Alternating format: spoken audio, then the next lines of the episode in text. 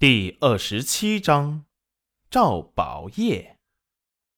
这时，裴文文也恼恨地盯着戚云染，不知好歹的贱人！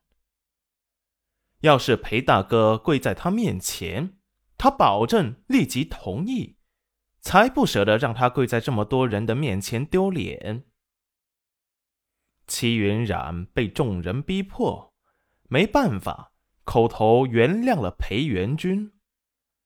好了，你起来，我原谅你了。真的，娘子不生气，以后都不会问我要休书了。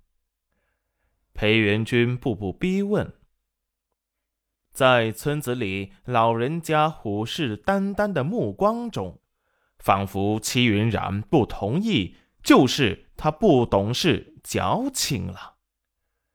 齐云染不情不愿的答道：“真的，不要了。你快起来，娘子来拉我一把。跪得那么利索，自己起来。我跟你说啊，再作啊就过了啊。”这时，张媒婆也酸着劝了句：“她做一辈子媒，也没见过裴家大郎这般有情有义的人了。”我腿麻了。裴元君委屈的看着戚云染，这时裴小丫立即把戚云染挤开：“裴哥哥，我来拉你。”裴元君墨眸微冷：“不用了。”说着，自己站起来，与他保持了距离。裴小丫立即被羞得满脸通红，他当着。这么多人的面拒绝他了，众人看着他的神色也充满了玩味。裴小丫只觉得一时羞愧难当的低头跑开了。就在这时，一辆马车缓缓的向裴家驶来。众人闻声望去，只见两匹洁白的骏马拉着一辆气派的马车。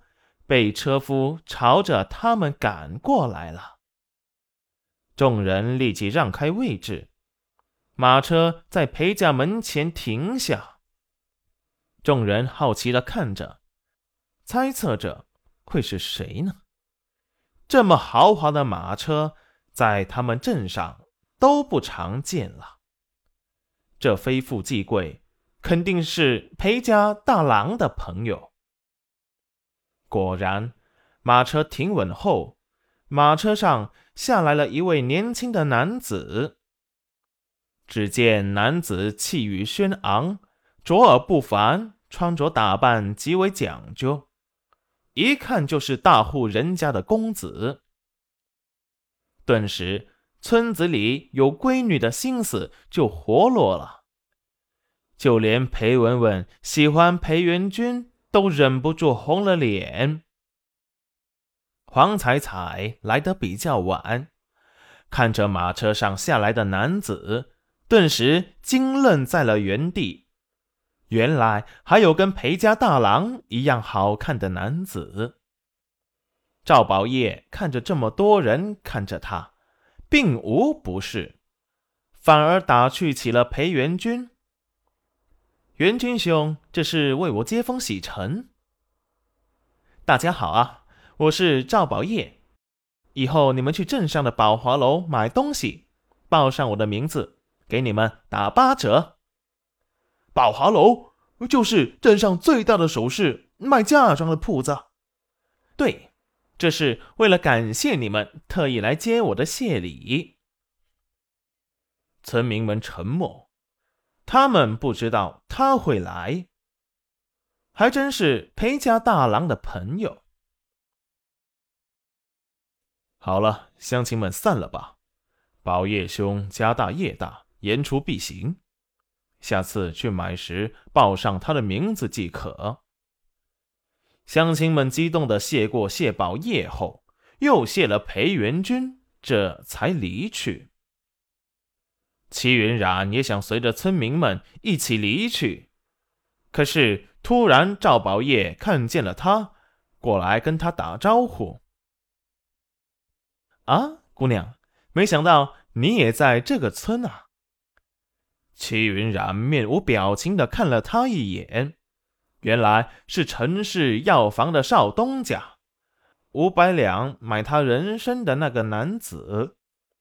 齐云染清冷的嗯了声，裴元君眸底一片黑暗。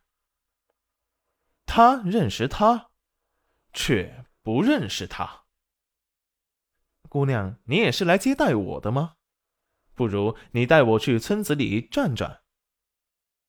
随着大家离去，却走在最后面的裴文文听到赵宝业的话，立即恨毒了齐云染。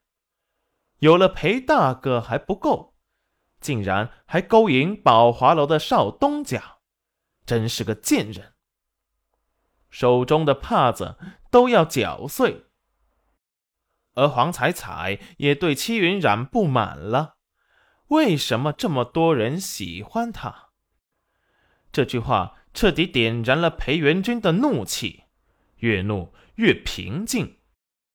宝叶兄，一个女子和你一起去，怕是不妥，不如我陪你走走。齐云染却故意跟他作对，没什么不妥，你想去哪？我带你去。裴元君眼中聚集了风暴，该死的他竟然跟他唱反调。